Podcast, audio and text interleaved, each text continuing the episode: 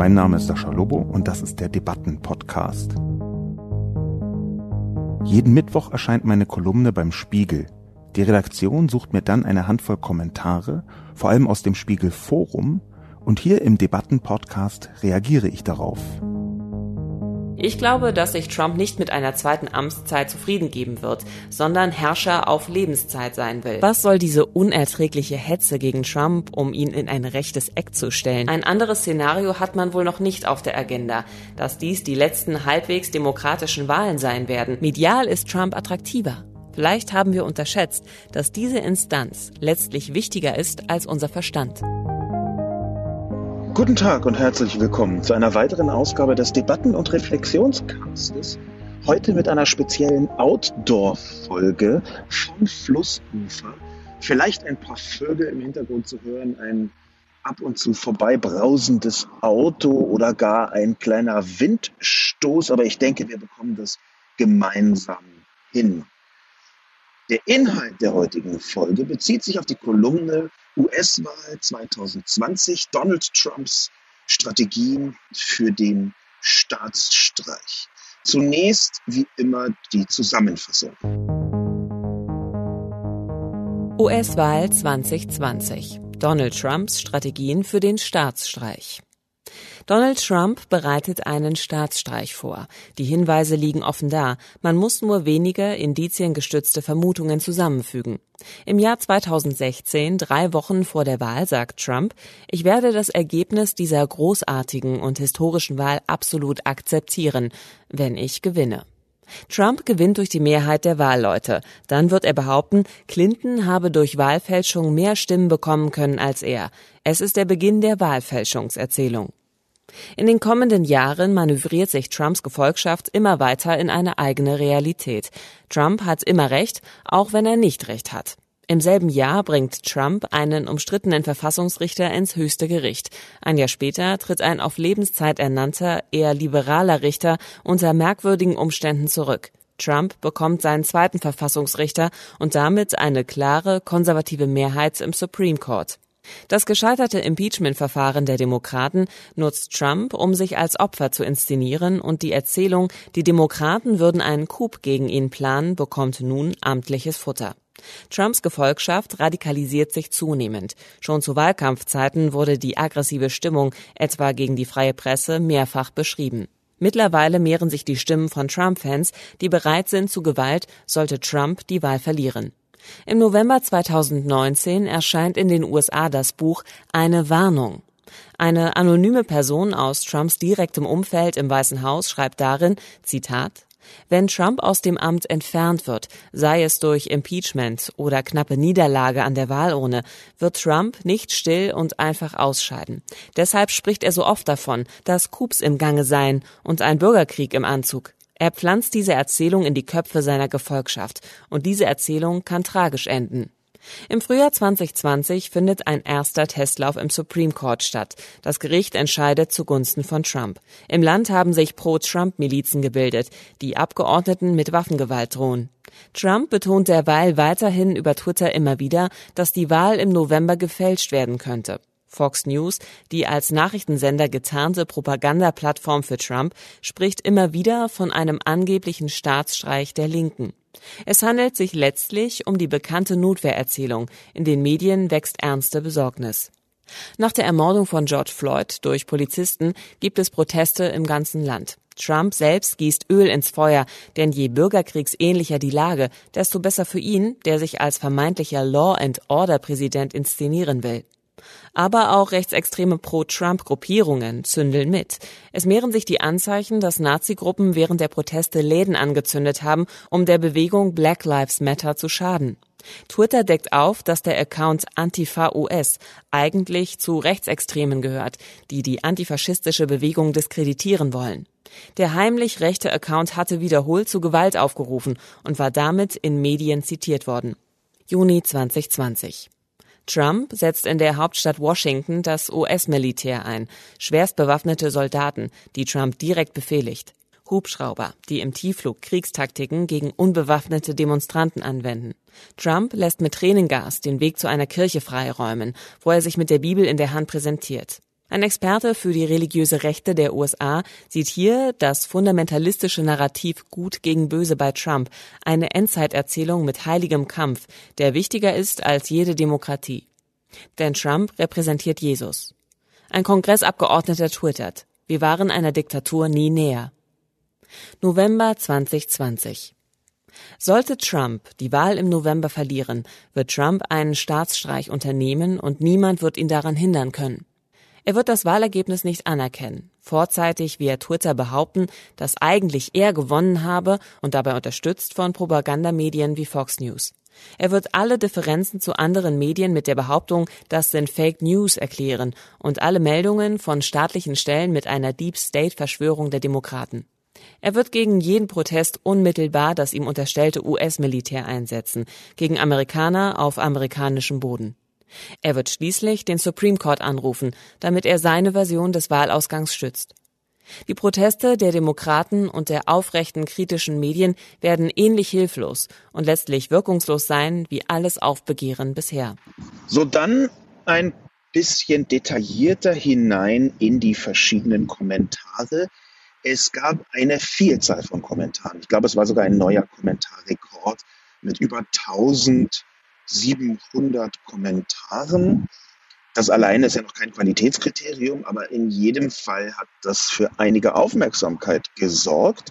Und zwar nicht nur positive Aufmerksamkeit. So viel kann ich ja schon mal verraten, auch wenn zumindest in den sozialen Medien und auch zum guten Teil im Spiegel Forum überwiegend befürchtet worden ist, dass die Kolumne nicht ganz weit weg liegt von einem möglichen Szenario. Apropos mögliches Szenario, was ich hier getan habe, war zum einen eine Reihe von relativ einfach nachprüfbaren Fakten aufzuzählen und zum zweiten eine aus meiner Sicht qualifizierte Vermutung aufzustellen, dass diese Fakten dazu führen könnten, dass im November Donald Trump das Wahlergebnis nicht anerkennt und stattdessen weiter Präsident bleiben möchte und wahrscheinlich vielleicht sogar wird. Das, was am häufigsten als Einspruch, als Widerspruch kam, war sehr eindeutig der Vorwurf, ich würde eine Verschwörungstheorie hier aufmachen. Das ist ähm, in, in verschiedenen Dimensionen immer wieder gesagt worden. Das ist doch selber eine Verschwörungstheorie. Ich möchte das zurückweisen aus einem vergleichsweise einfachen Grund die ersten Aufzählungen mit den jeweiligen Daten dazu, die sind faktisch messbar. Das sind von anderen Qualitätsmedien oder auch vom Spiegel oder auch von mir recherchierte, aber nachvollziehbare Fakten. Zu fast allen habe ich die entsprechenden Verlinkungen gegeben. Zum Beispiel, was das Impeachment-Debakel angeht, wo Donald Trump im September 2019 selbst ziemlich überzeugend, wie ich geschrieben habe, etwas getwittert hat, wo deutlich ist, ja, die Demokraten waren bei Bill Clinton davon überzeugt, dass das Impeachment eigentlich eine schwierige Sache ist und haben das zu Protokoll gegeben, Joe Biden vor allem auch und eine ganze Reihe von anderen führenden Demokratinnen und Demokraten. Und auf einmal sagen sie das Gegenteil. Dass die Sache eigentlich viel komplizierter ist, stimmt zwar auch, aber dass Donald Trump hier sehr präzise in eine Richtung geht, nämlich Instrumente, und zwar Instrumente jeder Art, gegen ihn zu diskreditieren, das kann man schwer leugnen. Man kann auch schwer leugnen, dass sich die Gefolgschaft radikalisiert hat. Es gibt eine ganze Zahl von Hinweisen darauf, dass die Leute, die Trump unterstützen, sich nicht nur radikalisiert haben in so einem politischen Sinn, sondern auch in einem polaren Sinn. Sie haben sich noch viel extremer entfernt von zum Beispiel der Akzeptanz, dass es wieder einen demokratischen Präsident geben könnte. Das ist messbar. Ich habe gute Teile davon verlinkt. Ich habe verschiedene Warnungen abgebildet, wie zum Beispiel die Warnung eines Insiders. Ich kann also die ersten Einlassungen mit den Zwischenüberschriften, mit den Daten jeweils einfach als Abbildung von dem, was tatsächlich geschehen ist, betrachten.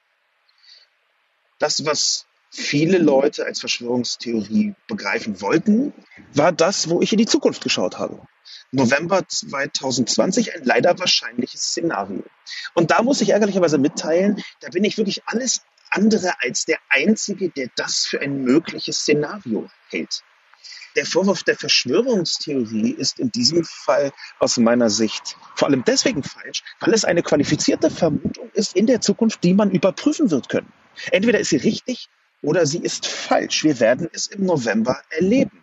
Und wenn man etwas überprüfen kann und wenn man hinterher sagen kann, das war richtig oder falsch, dann erfüllt das nicht wirklich die Voraussetzungen für Verschwörungstheorien, die in den meisten Fällen nicht falsifizierbar sind. Jedenfalls nicht mit normalen Argumenten nicht mit einer normalen, sagen wir mal, hm, Abbildung der Realität. Aha, der Mond ist doch nicht aus Käse. Gut, dann habe ich mich wohl geirrt. Die Frage also, ob Donald Trump versuchen wird, einen Staatsstreich zu unternehmen, ist eine, die bittererweise aus meiner Sicht etwas ist, das wir erleben werden. Es ist wirklich und ganz wahrhaftig so, dass ich mich wahnsinnig freuen würde, wenn ich mich hier irren würde. Ich glaube, es wäre der schönste Irrtum, den ich je hatte, dass Donald Trump das A nicht versuchen wird oder B, dass das so sehr nicht klappt, dass vollkommen klar ist, okay, hier passiert nichts Schlimmes, hier passiert nicht wirklich ein Staatsstreich. Allerdings gibt es inzwischen so viele Leute, die das anders sehen, die auch eine gewisse Ernsthaftigkeit mitbringen, dass ich meine Sorge, denn es ist der Ausdruck einer Sorge, ich habe da Worte benutzt, wie ich befürchte, ich fürchte, ähm, dass diese Sorge, glaube ich, befürchte ich nicht ganz unbegründet ist. Einen möchte ich herausheben, einen derjenigen Menschen, die diese Sorge geteilt haben. Es handelt sich um einen Mann namens Lawrence Douglas, der in einem Interview, ein, ein, ein Juraprofessor, der in einem Interview auf Vox.com mit Sean Illing, äh, überschrieben mit dem Titel Will He Go, versucht, die staatsrechtliche Dimension zu fassen. Die staatsrechtliche, die konstitutionelle, die verfassungsrechtliche Dimension von dem, was da geschieht.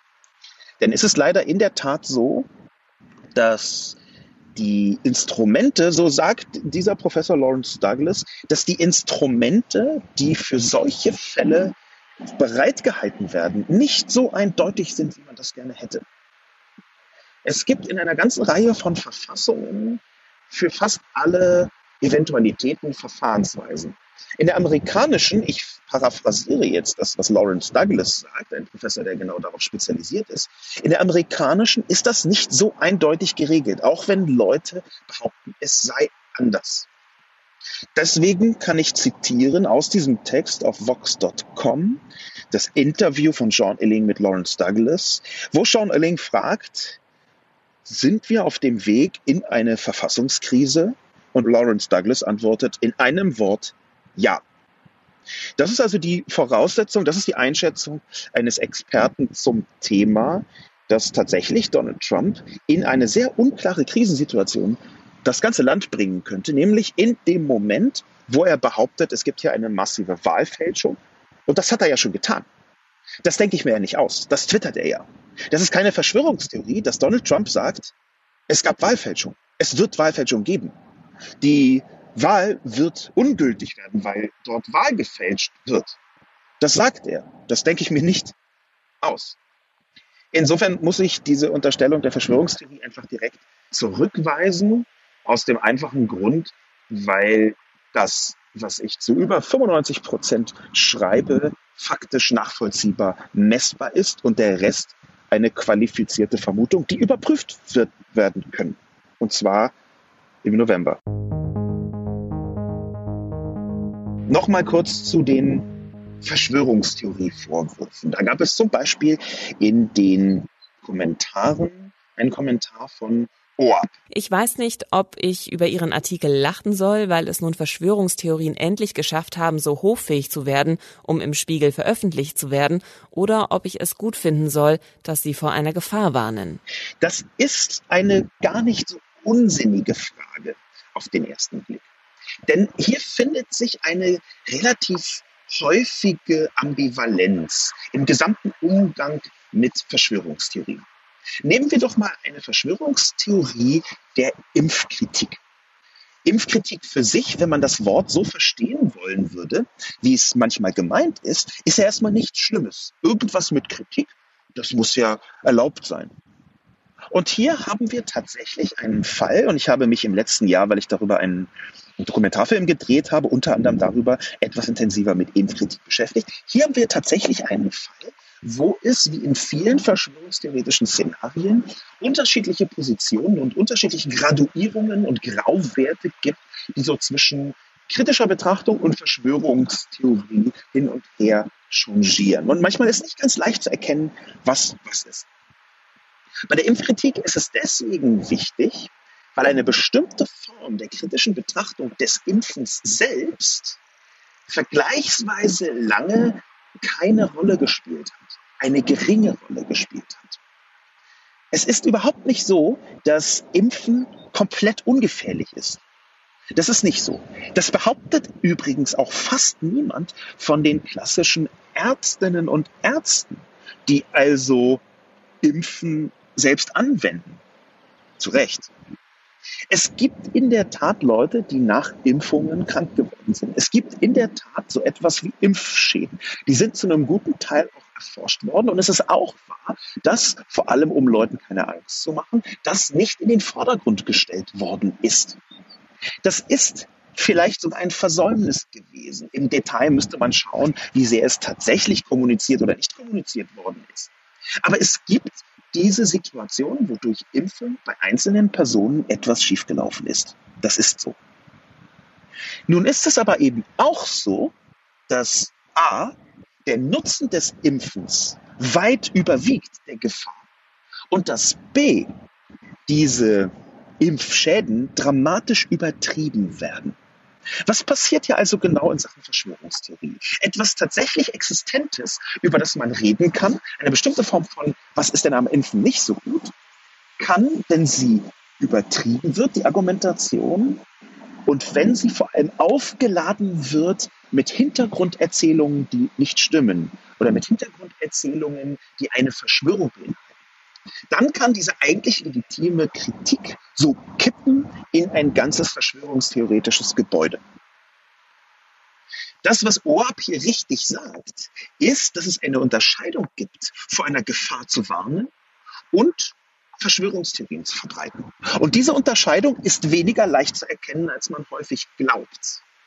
Es ist nämlich wirklich so, dass vergleichsweise viele Sachen noch nicht in der Tiefe erforscht sind, wie man das vielleicht manchmal gerne hätte. Und es ist wirklich so, dass in vielen Bereichen eine bestimmte Form von Kritik essentiell ist bzw. wäre. Denn das, was häufig in der Verschwörungstheorie angewendet wird, beziehungsweise nicht angewendet wird, ist, sich an Fakten zu orientieren, die tatsächlich messbar sind. Deswegen habe ich in den ersten Teilen meiner Kolumne so darauf bestanden, dass ich hier mit Links versucht habe darzustellen, was ist denn tatsächlich so? Gibt es sowas wie eine Voter Suppression? Ja, die gibt es. Die ist übrigens nicht nur von den Republikanern unternommen worden. Die ist auch in Teilen von Demokraten unternommen worden, wenn es inzwischen auch sehr eindeutig die Republikanische Partei äh, ist, die da viel drastischer mit umgeht. Das, was ich in der Kolumne verlinkt habe, seit 1865 der, Abschaffung der Sklaverei mit den sogenannten Jim Crow Laws, was ich da verlinkt habe, das ist übrigens auch nicht komplett eindeutig republikanisch. Inzwischen reden wir allerdings davon, dass die Voter Suppression, also Leute nicht zur Wahl äh, zuzulassen bzw. zu erschweren, dass sie wählen können, dass das etwas sehr viel republikanischeres ist als demokratisches. Heute stand 2020.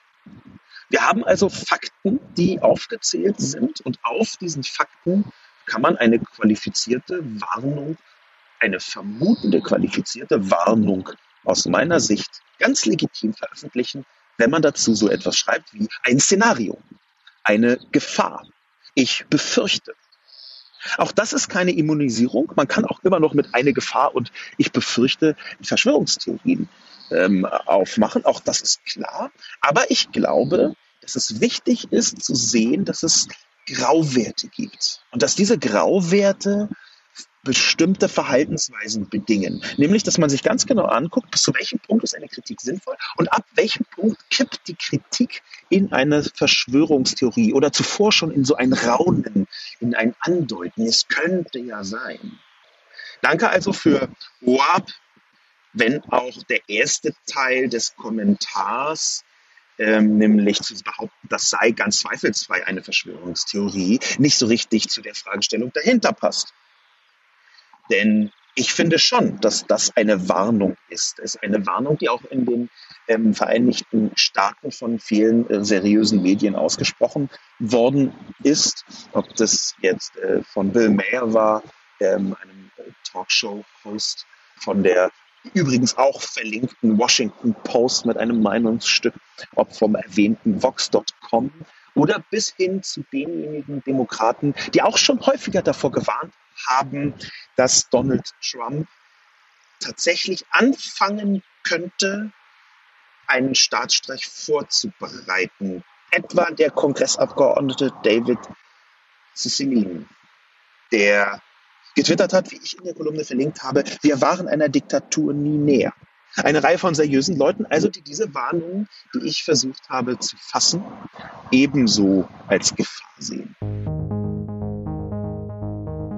Per Mail hat Matthias B. geschrieben. Unter normalen Umständen möchte ich übrigens gar keine Mails haben, aber ab und zu ist eine Mail dabei, von den sehr vielen, die ich bekomme oder die der Spiegel bekommt, bei Kolumnen. Ab und zu ist eine dabei, die ich herausziehen möchte. Und das ist eben diese von Matthias B. Sie lautet wie folgt. Herr Lobo. Was soll diese unerträgliche Hetze gegen Trump, um ihn in ein rechtes Eck zu stellen? Er ist ein erfolgreicher Staatsmann, dem gerade viele Europäer seinen Erfolg neiden. Er packt viele Themen an und beendet sie erfolgreich. Er hat unzählige Fans auf der ganzen Welt. Nur die verlogenen Eliten und ihre Gefolgschaften in den Medien wollen ihn nicht, da er ihnen und ihrer trostlosen Weltregierung ein Dorn im Auge ist. Also müssen sie, wie sie auch, gehässige Stories über ihn erfinden, um ihre unkritische, einseitige Leserschaft zu verprellen. Einfach nur traurig. Sie müssen sich für ihre Lügen eines Tages vor Gott verantworten. Mit freundlichen Grüßen, Matthias B. Das ist eine interessante Mail, weil sie von einem anderen Planeten stammt. Sie stammt nicht von dieser Welt. Ähm, ich kann noch nicht ganz genau sagen, von welchem Planeten sie stammt, aber es ist ein interessanter Planet. Ich fange mal von hinten an.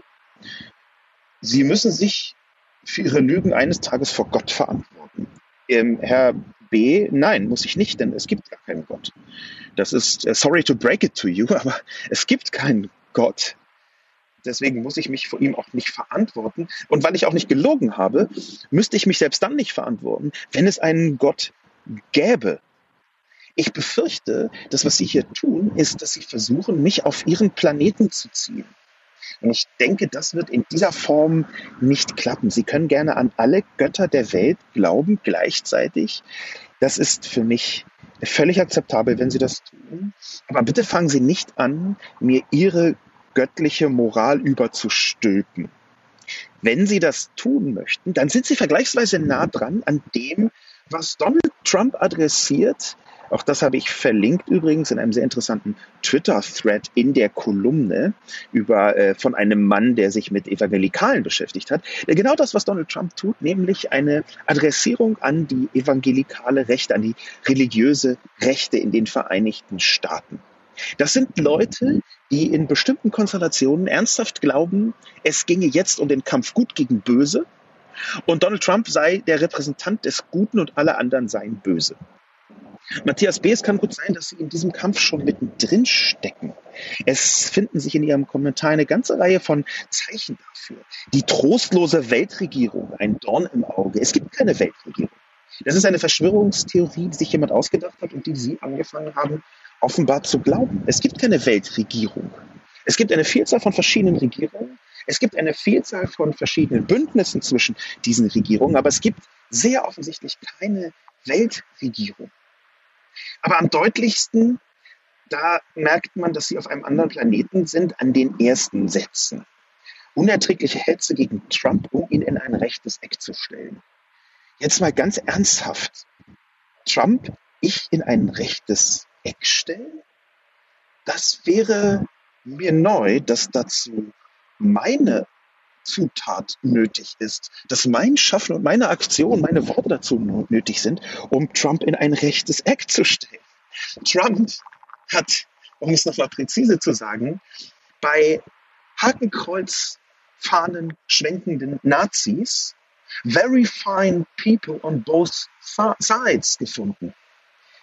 Das ist, glaube ich, viel leichter, ihn deswegen im rechten Eck, und zwar tief drin, längst zu verorten. Die vielen Verhöhnungen gegenüber Menschen, über gegenüber schwarzen Menschen zum Beispiel, gegenüber behinderten Menschen, gegenüber asiatischen Menschen, asiatischstämmigen Menschen, die er unternommen hat, damit hat er sich selbst in eine rechte Ecke gestellt. Ich weiß gar nicht, wie man überhaupt noch diskutieren kann, ob Donald Trump rechts ist oder nicht. Das sagen ja sogar seine Anhänger zu einem guten Teil selbst, dass sie mit der Alt-Right assoziiert sind. Warum sind es denn die Alt-Right-Leute, die Rechten und Rechtsextremen, die sich selbst so nennen in den Vereinigten Staaten, die so fest an der Seite von Trump stehen? Warum ist das so? Und die Antwort heißt, weil Donald Trump natürlich rechts ist, da muss ich gar nichts mehr stellen. Der Planet, auf dem Sie sind, Matthias B., der wird noch offensichtlicher, wenn Sie schreiben, dass Donald Trump ein erfolgreicher Staatsmann sei, dem gerade viele Europäer seinen Erfolg neiden. Ich weiß nicht, ob Sie mal die Zahlen angeschaut haben. Wir haben zur Stunde in den Vereinigten Staaten über 100.000 Tote durch die Corona-Pandemie, allein durch die Corona-Pandemie, über 100.000 Tote. Das ist mehr als in jedem anderen Land der Welt zahlenmäßig. Und nicht nur das, wir haben über 40 Millionen Arbeitslose, die sich innerhalb weniger Wochen arbeitslos melden mussten, weil sie ihre Jobs verloren haben. Wie kann in drei Monaten 40 Millionen Arbeitslose als Erfolg bezeichnet werden, Matthias B.? Können Sie da ins Detail gehen oder bitte vielleicht gehen Sie auch einfach nicht ins Detail, weil ich glaube, dass Sie das gar nicht akzeptieren werden, sondern irgendwelche merkwürdigen Ausreden finden. Also, Herr B., ich befürchte, allein schon dadurch, dass Sie sagen, Europäer würden Trump seine 40 Millionen Arbeitslosen neiden und seine 100.000 Toten, allein schon dadurch erahne ich, dass wir nicht auf eine diskursive Plattform kommen. Ich glaube, Sie bleiben auf Ihrem Planeten, einem offensichtlich religiös evangelikalen Planeten, oder einfach nur religiösen Planeten. Sie möchten ja, dass ich mich vor Gott verantworte. Und ich bleibe hier ganz normal auf der Erde äh, bei den messbaren Dingen wie Arbeitslosenzahlen, wie die Zahl von Toten, die Donald Trump mit zu verantworten hat, weil er lange geleugnet hat, dass Corona überhaupt gefährlich sei. Der Kommentar von Rainer kommt als nächstes. Rainer glaubt, es werden die letzten demokratischen Wahlen der USA sein. Angesichts des desolaten Zustands der Herausfordererseite sehe ich derzeit Trump nicht als Wahlverlierer. Ein anderes Szenario hat man wohl noch nicht auf der Agenda, dass dies die letzten halbwegs demokratischen Wahlen sein werden. Ich glaube, dass sich Trump nicht mit einer zweiten Amtszeit zufrieden geben wird, sondern Herrscher auf Lebenszeit sein will. Man denkt unwillkürlich an Deutschland ab 1933.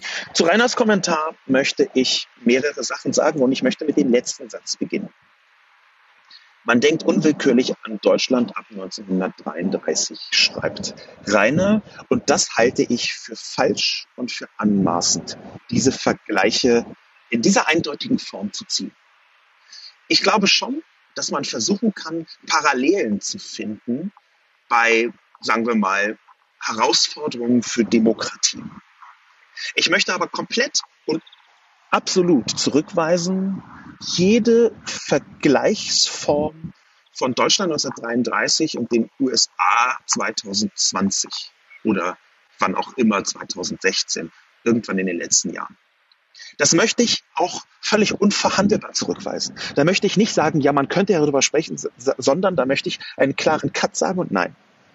Trump ist in keiner Dimension mit Hitler vergleichbar. In keiner. Ich akzeptiere nicht eine Diskussion, wo man anfängt zu sagen, dass Trump ja aber auch.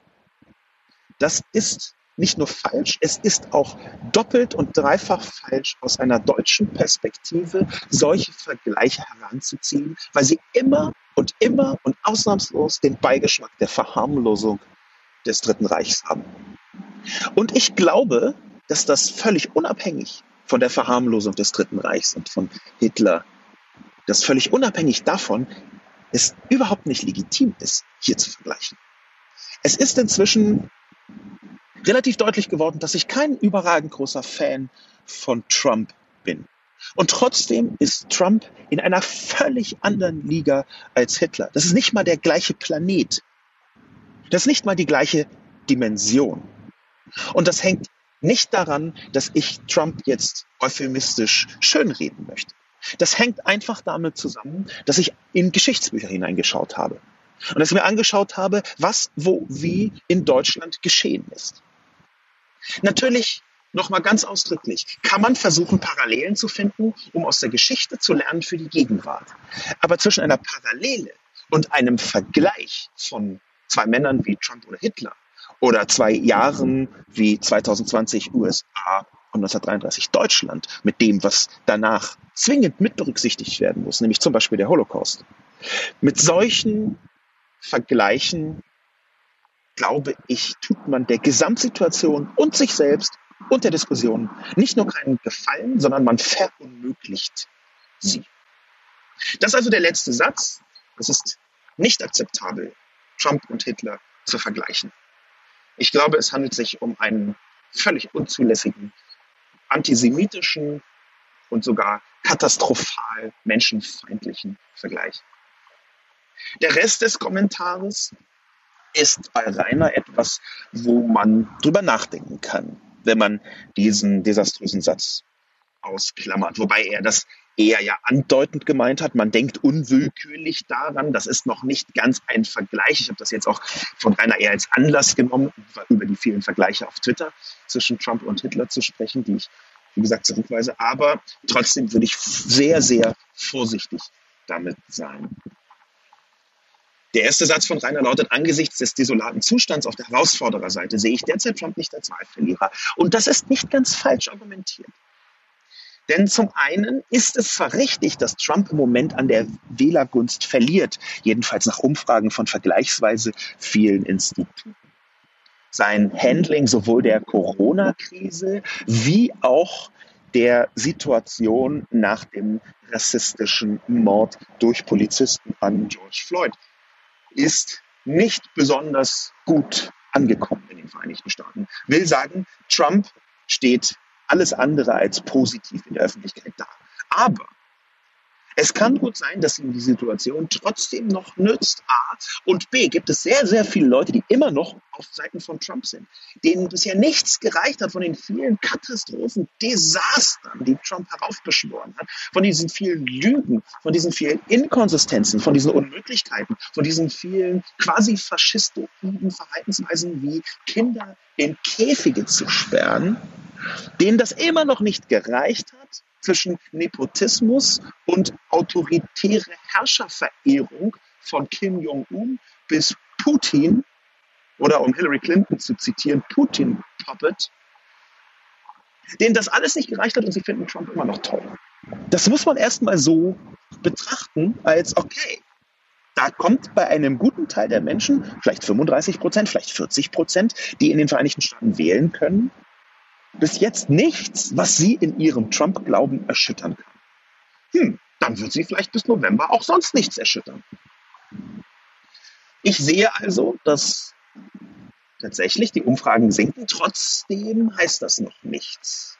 Trotzdem kann etwas passieren und Trump könnte etwas heraufbeschwören, sei es ein Krieg, bei dem der amtierende Präsident bis jetzt noch fast jedes Mal höhere Zustimmung bekommen hat, bis hin zu irgendetwas Inländischem, was Trump ja auch jederzeit provozieren könnte als Präsident, was ihm auch nutzt. Da gibt es ein ganzes Portfolio an Dingen, die er ja auch schon getan hat.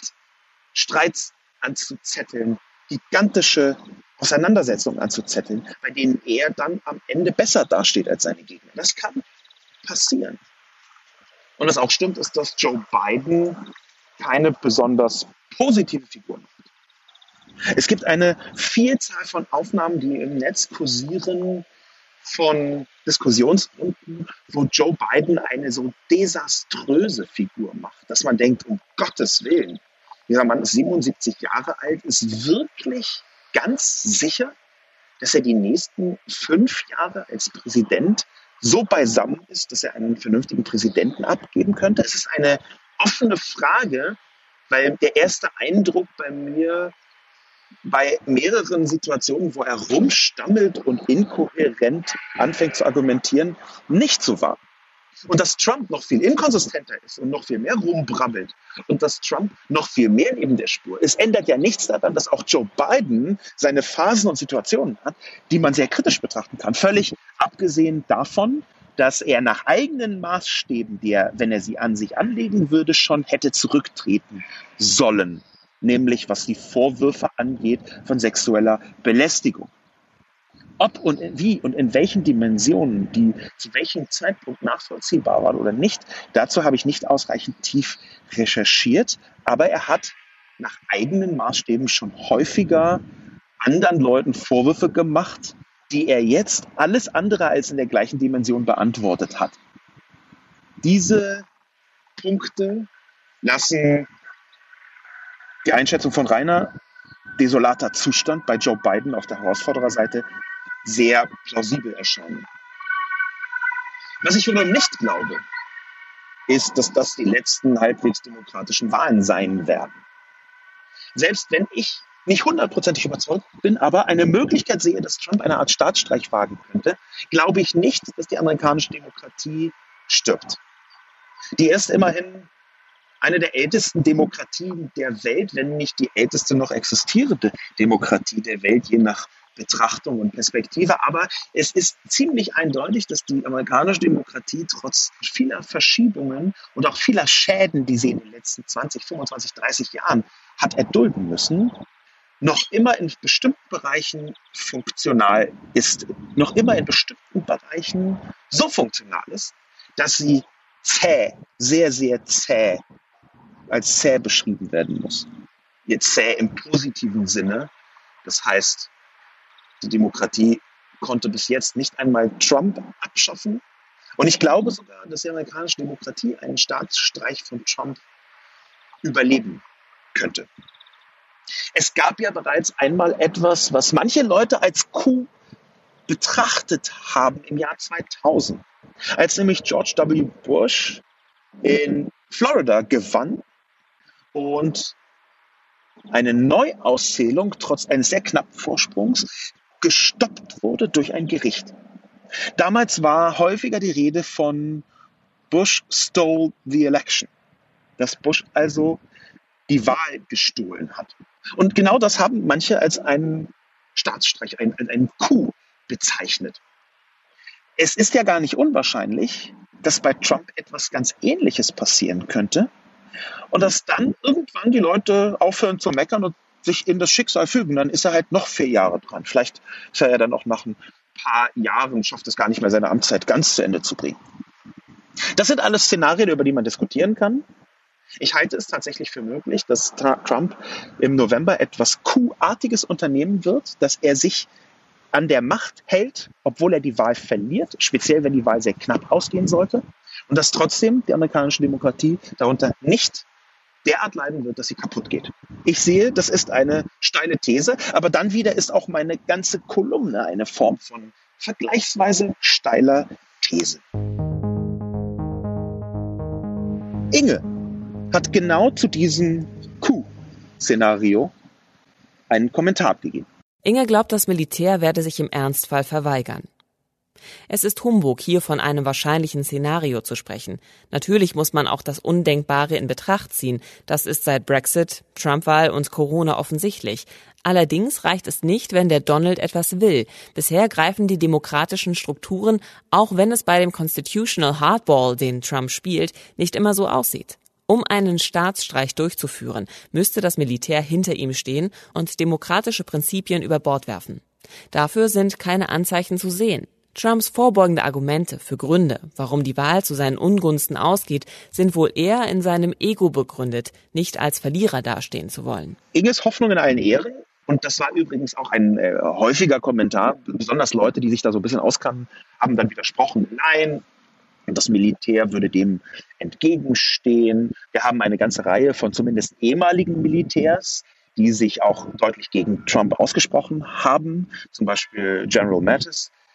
Wir haben also tatsächlich Leute aus den Reihen der Militärs, für Altgediente, die sich dagegen ausgesprochen haben, dass Trump zum Beispiel das Militär im Innern einsetzt, die auch gegen Trump rausgekommen sind. Aber dem möchte ich etwas entgegnen. Und ich möchte dem etwas entgegnen, dass ein solcher Coup ja gar nicht offiziell bezeichnet wird als Guten Tag, wir machen ja einen Coup. Ein solcher Coup würde erst durch Behauptung und dann durch einen Supreme Court Entscheid angekurbelt werden. Das heißt, es gäbe eine scheinbar faktische Legitimierung, dass Donald Trump ja tatsächlich Präsident bleibt. Er würde das ja mit einer Erzählung garnieren, die es dem Militär erlaubt, zumindest theoretisch zu sagen, er ist weiter der legitime Oberbefehlshaber. Übrigens ist ja direkt nach der Wahl so, dass der äh, Präsident, wenn er gewählt wird, erstmal President-elect ist und dann über einige Zeit noch der alte Präsident tatsächlich die Macht hat, faktisch. Da gibt es eine Übergangszeit, in der konstitutionell, also von der Verfassung her, geregelt ist, was wer wann wo wie darf. Aber für Ernstfälle ist es immer der amtierende, faktisch amtierende Präsident, der die Macht in genau diesem Moment hat, bis zur Übergabe der Macht. Insofern glaube ich, das Szenario ist nicht, dass jemand hier sagt, guten Tag, wir machen einen Coup, Militär, bitte besetzt die strategisch wichtigen Punkte. Ich glaube, es ist eher so, dass Donald Trump sagt, wir müssen das gerichtlich klären. Hier gab es eine Wahlfälschung, eigentlich habe ich gewonnen. Oh, jetzt gibt es Aufruhr, ich bin der Präsident. Wir müssen diesen Aufruhr stoppen. Ihr müsst doch die Anarchie hier bekämpfen. Ich bin der Präsident. Und das kann er in dem Moment ja auch noch sagen, weil selbst wenn es nicht mit einem Supreme Court Entscheid unmittelbar funktioniert, ist er während der Entscheidung, während die gefunden wird, ja immer noch der Oberbefehlshaber der Truppen. Insofern reden wir hier gar nicht von einem ganz klassischen Staatsstreich mit Fernsehsender besetzen oder so. Nicht, dass das völlig ausgeschlossen ist. Bei Trump würde ich gar nichts ausschließen. Aber es ist schon eher so eine Art Soft-Coup. Aber immer noch ein Coup. Ich glaube also, dass das Militär im Ernstfall sich deswegen gar nicht verweigern kann, weil es nicht als klassische Besetzungsmacht in einen Staatsstreichfall instrumentalisiert wird, sondern um Demonstrationen vermeintliche Anarchie von vermeintlich, wie Trump ja schon gesagt hat, der Antifa der äh, vermeintlichen Terrororganisation in Trumps Kopf versucht wird entgegenzuwirken. Das sind Unterschiede, die im Zweifel aus meiner Sicht das ausmachen, warum das Militär sich nicht dagegen stellen könnte. Der nächste Kommentar stammt von Heimkehrerin. Heimkehrerin schreibt einen Kommentar darüber, wie und warum Trump eine große Gruppe Amerikaner abholen kann, die den Demokraten immer verschlossen bleiben wird. Als Frau eines Amerikaners, der kürzlich seine Staatsbürgerschaft aufgegeben hat, beobachte ich seit Jahrzehnten die antidemokratischen Mechanismen in diesem Land. Trump hat keine Skrupel. Er bedient sich an den Instrumenten, die Emotionen und Hass beschleunigen, Vernunft und Diskurs verhindern. Er kann nicht anders, Narzisst, will nicht anders, antiintellektuell, kennen wir aus deutscher Geschichte. Er wird nicht Halt machen. Das ist richtig analysiert. Ich fürchte, die Kombination aus gekränkter Psyche, Medien und Militär haben wir schon mal erlebt. Nur sind wir heute wesentlich eher in der Lage, ihre Mechanismen transparent zu machen. Aber eben nur für die, die es sehen wollen. Wir unterschätzen oft, wie zutiefst antiintellektuell und antidemokratisch ansonsten nette und freundliche Amerikaner sein können. Durch Fox News informiert, in tiefer Überzeugung, Freiheit und Land notfalls mit der Waffe zu verteidigen, in ihrer Church Community zum Glauben erzogen. Diese Menschen werden von Trump perfekt bedient. Aus demselben Grund, aus dem Obama sie nicht abholen konnte. Wir müssen uns wirklich vorstellen, und das geht ans Spiegelforum, dass die meisten Leser hier selbstverständlicher bereit sind, über Politik nachzudenken als Trump vermutlich selbst. Er weiß, was er will. Aber das ist nicht Demokratie. Er will herrschen. Er bahnt sich seinen Weg durch ein korruptes und historisch störanfälliges System. Es überschreitet unser Vorstellungsvermögen, wie viel irrationale Loyalität er dabei mobilisiert. So traurig das ist. Ich fürchte, Sascha Lobos Bild von den Abläufen einer nicht gewonnenen Wahl ist absolut möglich. Vor allem aber, und das wird spätestens seit Obamas zweiter Amtszeit klar, haben die Demokraten als das intellektuelle Gegengewicht zu einem narzisstischen Autokraten genau hier eine fast nicht zu gewinnende Position. Medial ist Trump attraktiver. Vielleicht haben wir unterschätzt, dass diese Instanz letztlich wichtiger ist als unser Verstand. Das ist eine sehr interessante Perspektive, die Heimkehrerin hier hineinbringt. Offensichtlich hat sie dieses Land intensiver kennengelernt als die meisten Menschen, auch als ich, und hat das, was ich von vielen Amerikanerinnen und Amerikanern gehört habe, sehr präzise in eine kleine Mini-Analyse hineinverpackt auf Basis einer gewissen Anti-Intellektualität. Das ist häufiger besprochen worden im Umfeld der Wahl von Donald Trump 2016, dass es in den Vereinigten Staaten eine bestimmte Form von Anti-Intellektualität gibt, die gleichzeitig eine Bereitschaft mitbringt, eine Welthaltung mitbringt, in der Fakten nicht das Wichtigste sind, sondern eben Glauben. Ich kann das so aus der Distanz deswegen sagen, weil ich auch eine gehörige Portion Anti-Intellektualität zum Beispiel in Deutschland sehe. Die äußert sich anders. Sie ist zum Beispiel nicht so fundamentalistisch, in religiösen Sinn fundamentalistisch gehalten. In den Vereinigten Staaten gibt es tatsächlich die religiöse Rechte, die evangelikalen Rechten, die eine Weltsicht haben, die man als totalitär betrachten muss und die in der Tat ihre Anti-Intellektualität so groß zu ihrem politischen Thema gemacht haben, dass sie mit bestimmten Argumenten gar nicht mehr erreichbar sind. Wir haben das in den Abtreibungsdebatten etwa gesehen. Es gibt aber andere Formen der Anti-Intellektualität auch und speziell in Deutschland. Eine intellektuellen Feindlichkeit. Und damit meine ich jetzt nicht im, im Dritten Reich oder das, was damals geschehen ist, sondern ich meine das eine speziell deutsche Version der Anti-Intellektualität, nämlich eine Geringschätzung zum Beispiel von Geisteswissenschaften, zum Beispiel von Kunst. Ich habe oft und oft in der Frühzeit meiner Medienerfahrungen in irgendwelchen Talkshows oder Diskussionsrunden gesessen, wo es um das Thema Rente ging. Kleiner Exkurs, um die deutsche Anti-Intellektualität mal etwas zu beleuchten. In diesen Talkshows, in diesen Diskussionsrunden zum Thema Rente, zum Beispiel bei Anne Will, aber auch zum Beispiel bei Gewerkschaften beziehungsweise Gewerkschaftsverbänden wie dem DGB, habe ich dann da gesessen und sitze Leuten gegenüber, die sich hochgearbeitet haben, so Facharbeiter oder Leute, die immer studiert haben und Ingenieure sind. Das Ingenieursdeutschland saß dann da und hat Sätze gesagt, die mich haben zittern lassen. Und zwar nicht vor Freude, sondern eher vor Zorn. Sie haben nämlich Anekdoten gebracht, wie die Grille, die im Sommer zirpt und dann im Winter nicht zu essen hat und nicht vorgesorgt hat, wie die Ameise. Diese kleine Fabelanekdote, die man dann immer so sagt. Ja, wer nicht arbeitet, der soll auch nicht essen. Das war die Quintessenz. Und das war eine derartige Geringschätzung, vor allem von Kunst und Kultur innerhalb dieses absurden Grillenfabelchens, wo eine Grille im Winter halt stirbt, weil sie im Sommer nur gezirpt hat und nicht ordentlich gearbeitet hat. Es ist eine derartige Intellektuellenfeindlichkeit und sie ist so weit verbreitet in Deutschland, diese Geringschätzung von Künstlern, dass ich befürchte, ja, es gibt Anti-Intellektualität in den Vereinigten Staaten, aber wir haben wirklich überhaupt keinen Grund aus Deutschland darauf herabzuschauen. Wir haben in Deutschland eine Form von Anti-Intellektualismus, Anti-Intellektualität, die eine Herabwürdigung von Kunst und Kultur mit sich bringen kann, wo man besonders deutlich erkennt, dass ein einziges Kriterium ausreicht, um die vermeintliche Kunst- und Kulturliebe, die viele vor sich hertragen, als das Gegenteil zu erzeugen. Der Punkt ist nämlich, dass es ganz leicht ist, erfolgreiche Künstler toll zu finden.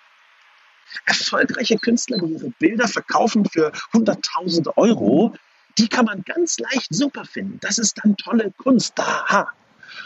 die weniger erfolgreichen Künstlerinnen und Künstler, diejenigen, die vielleicht Probleme haben, ohne Unterstützung über die Runden zu kommen. Diejenigen, die vielleicht fragen, ob man nicht ein bedingungsloses Grundeinkommen einführen könnte, damit sie ihrer Kunst nachgehen können. Die erfahren überhaupt nicht mehr die Wertschätzung von erfolgreichen Künstlern. Und das sehe ich so oft, und das habe ich so oft gehört, und das habe ich auch so oft in irgendwelchen administrativen Apparaten wiedergefunden, dass ich sagen muss, sorry, Anti-Intellektualität ist auch eine sehr deutsche Eigenschaft. Der Exkurs ist jetzt zu Ende. Wir gehen zurück zu dem Kommentar von Heimkehrerin und beziehen uns vielleicht einfach nochmal auf die irrationale Loyalität, die Trump abrufen kann. Und das ist wahr. Das ist etwas Verstörendes, was wir aus vielen, teilweise autoritären Zusammenhängen kennen, dass ab einem bestimmten Punkt eine Loyalität überhaupt nicht mehr verargumentiert werden kann oder muss, sondern nur noch hochgradig emotional und irrational funktioniert. Das hat nicht nur religiöse, aber auch religiöse Gründe. Es hat noch viel eher Gründe der Nichtbereitschaft, Donald Trump eine Verantwortung für sein Tun zuzuschreiben. Accountable, holding him accountable, will sagen, ihn an seiner Verantwortung packen und ihn zur Rede stellen für das, was er tut. Das ist etwas, was sehr selten geschehen ist auf dieser Seite, übrigens auch unter den republikanischen Abgeordneten des Senats und des Kongresses, wo man ihm hat alles durchgehen lassen. Donald Trump ist in eine Verantwortungszwischenwelt gerutscht, wo man ihm alles durchgehen lässt, solange er bestimmte Knöpfe drückt. Und diese bestimmten Knöpfe sind zusammengeschnurrt auf ein Wir gegen die. In den republikanischen Senatsreihen kommt noch dazu, dass Donald Trump für viele von denen ein vergleichsweise guter Präsident ist, weil sie ihre Agenten durchkriegen können. Ihre persönlichen Ziele aus ihren Wahlkreisen können sie durchkriegen in dem Moment, wo sie das richtig mit und bei Donald Trump verargumentieren. Das heißt, für viele Senatsabgeordnete ist es gar nicht die Frage, ob Donald Trump ein guter oder ein schlechter Präsident ist, was seine Politik angeht, sondern er ist ein guter Präsident, weil sie ihre eigene Agenda am besten mit ihm durchsetzen können. Das sollte man nicht vergessen. Donald Trump nutzt in seiner manchmal sehr tumpen und manchmal etwas absurden Art, nutzt viel Leuten innerhalb der Republikanischen Partei, weil er ihnen hilft, seine Agenda, ihre Agenden durchzuprügeln. Ich glaube, einen der interessantesten Kommentare hat Mark geschrieben. Es ist der letzte Kommentar, den ich heute mit abbilden möchte. Und Mark hält das ganze Szenario für unrealistisch. Sorry, Herr Lobo, aber ich habe selten so einen als seriös und gut recherchiert getarnten Humbug gelesen. Die ganzen Zahlen und Daten können nicht darüber hinwegtäuschen, dass es allein aus verfassungsrechtlichen Gründen nicht möglich ist, ohne Wahlsieg Präsident zu bleiben. Zudem haben so gut wie alle Umfragen Biden weit vorne und das mit mehr als der Stichprobenvarianz und sogar in den meisten Battleground States. Außerdem werden wohl einige Republikaner aus dem Senat fliegen, was einen Staatsstreich so gut wie unmöglich macht. Aber noch ist nicht aller Tage Abend und vielleicht kann Herr Trump noch ein paar Ideen von unserer lieben Kanzlerin bekommen, wie man Wahlen rückgängig macht. Punkt, Punkt, Punkt. Ohne vorher nach Afrika reisen zu müssen. Daher sollte man in Deutschland erstmal vor der eigenen Türe kehren. Viele Grüße aus den USA. Marx Kommentar ist deswegen so interessant, weil er schillert. Er schillert einerseits zwischen einem sehr berechtigten Einwand und andererseits einer zu frommen Hoffnung. Ich versuche jetzt mal dieses leichte Merkel-Unterstellungsbashing auszublenden. Nicht, dass man nicht auf Merkel rumbashen kann, das habe ich auch schon häufig und mit Freude getan. Aber Wahlen rückgängig zu machen, das ist jetzt nichts, was ich mit Merkel assoziieren würde. Ich weiß auch gar nicht genau, wo Mark drauf anspielt. Das möchte ich also so ein bisschen nach hinten stellen. Das ist mir etwas zu raunend in diesem Fall. Aber der interessante Teil ist zum einen der Vorwurf seriös und gut recherchiert getarnter Humbug. Denn Mark konzidiert hier, ja, okay, das sieht so aus, als sei es seriös und gut recherchiert. Und ich würde sagen, ja, habe ich auch genauso getan. Aber dann sagt er dazu Humbug. Und er tut das deswegen, weil er meint, Es ist aus verfassungsrechtlichen Gründen nicht möglich, ohne Wahlsieg Präsident zu bleiben. Aber, und das hat auch jemand im Spiegel Forum entgegnet, das ist doch genau das, worum es bei einem Staatsstreich geht. Dass es eigentlich verfassungsrechtlich nicht möglich wäre, es aber trotzdem geschieht. Und hier möchte ich dann direkt entgegnen, das, was der vorher schon zitierte Professor Lawrence Douglas sagt. Nämlich, dass es Zwischensituationen gibt in der amerikanischen Verfassung, die eben nicht so eindeutig sind, wie man sich das gerne wünscht. Zwischensituationen, die tatsächlich eine gewisse Spreizbreite an verschiedenen Möglichkeiten vorhalten. Deswegen ist die Aussage, nicht möglich, ohne Wahlsieg Präsident zu bleiben, so einfach offenbar nicht haltbar. Und das sage nicht ich, sondern das sagen Experten, was die Verfassung der Vereinigten Staaten angeht, wie zum Beispiel der eben zitierte Professor. Die ganzen Zahlen und Daten, die ich recherchiert habe, mag, die täuschen nicht darüber hinweg, sondern die sind die Basis dafür, dass verfassungsrechtliche Gründe natürlich das nicht erlauben sollten, aber dass viele Leute darauf hinarbeiten, dass das anders ist. Ich denke mir das doch nicht aus von Karl Rove, der versucht hat, tatsächlich eine Eternal Majority, Republican Majority, forever zu installieren. Das sind seine Worte, das sind nicht meine Worte. Und ich glaube, dass dieses Ziel inzwischen auch mit Trumpschen Methoden erreicht werden könnte. Ein Name, der noch gar nicht gefallen ist heute und der auch in der Kolumne nicht gefallen ist, den man aber da mitnennen muss, ist Mitch McConnell, der ähm, Mehrheitsführer im Senat der Republikaner. Eine desaströse Figur, ohne jedes Rückgrat, ohne jede Moral.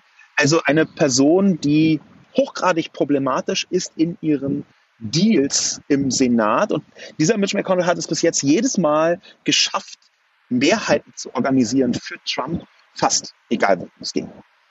Mitch McConnell ist eine der Schlüsselfiguren, die in einem solchen Coup-Szenario oder einem Staatsstreich-Szenario plötzlich, was den Senat angeht, relevant werden, weil Senatsmehrheiten auch nach einer Wahl immer noch relevant werden können.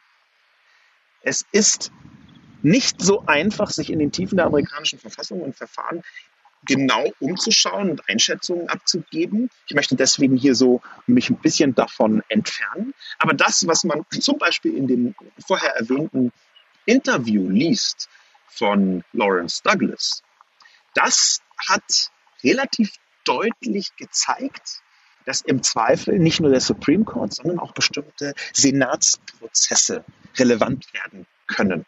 Er gibt dafür auch Beispiele. Ich kann dieses Interview empfehlen. Will He Go ist überschrieben auf vox.com, ein Interview mit Lawrence Douglas.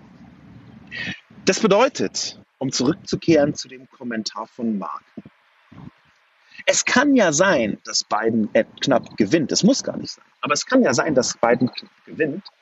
Dass aber dann trotzdem eine Situation entsteht, die verfassungsrechtlich uneindeutig ist und geklärt werden muss vom Supreme Court. Und der Supreme Court könnte, das ist nicht zwingend so, aber könnte durchaus pro Trump entscheiden. Unter anderem, weil Trump dort zwei Leute installiert hat. Einen davon, den ersten nämlich, auf eine Art und Weise, die auch verfassungsrechtlich hochproblematisch ist, unter Ausnutzung von einem Grauwert, nämlich eigentlich war das ein Verfassungsrichter, den Obama hätte besetzen können. Auch hier übrigens wieder verräterisch Mitch McConnell, der mit absurden Argumentationen gesagt hat, nein, nein, wir wählen ja bald und das müsste dann der nächste Präsident entscheiden, wer hier Richter wird auf Lebenszeit. Ein konkreten Grund, der nachvollziehbar wäre, hätte er nicht gegeben, weil natürlich gibt es immer einen nächsten Präsidenten und das könnte man immer anwenden, dieses Muster. Nein, nein, das ist, muss der nächste Präsident entscheiden. Insofern ist auch dort durch eine Senatsmehrheit von Mitch McConnell organisiert einfach der damals von Obama vorgeschlagene Verfassungsrichter gar nicht erst angehört worden und dann eben schon gar nicht gewählt worden. Auch hier haben wir wieder diese große Bereitschaft, Lücken auszunutzen. Und es gibt halt immer irgendwo Lücken. Mit dieser Schlussbefürchtung, dass, obwohl Mark recht hat, dass es verfassungsrechtlich nicht möglich ist, es trotzdem passieren kann, Mit dieser Schlussbefürchtung, die ich erneuern möchte, möchte ich noch einen kleinen Stoßseufzer raushauen. Hoffentlich stirbt Ruth Bader Ginsburg, die liberale Verfassungsrichterin im Supreme Court, nicht. Sie ist sehr alt und auch schon einigermaßen krank. Sie hatte mehrere Behandlungen. Hoffentlich hält sie weiter durch. Das wäre nämlich tatsächlich eine Vollkatastrophe, wenn drei Trump-Richter im obersten Supreme Court in den Vereinigten Staaten wären, denn die sind auf Lebenszeit gewählt und würden auf Jahrzehnte die Politik mitbestimmen können. Und zwar in einem gigantischen Ausmaß, völlig unabhängig davon, wie es mit Trump weitergeht. Mein Name ist Sascha Lobo. Vielen Dank fürs Zuhören. Ich hoffe, dass die Outdoor-Aufzeichnung einigermaßen akzeptabel war und bis zum nächsten Mal.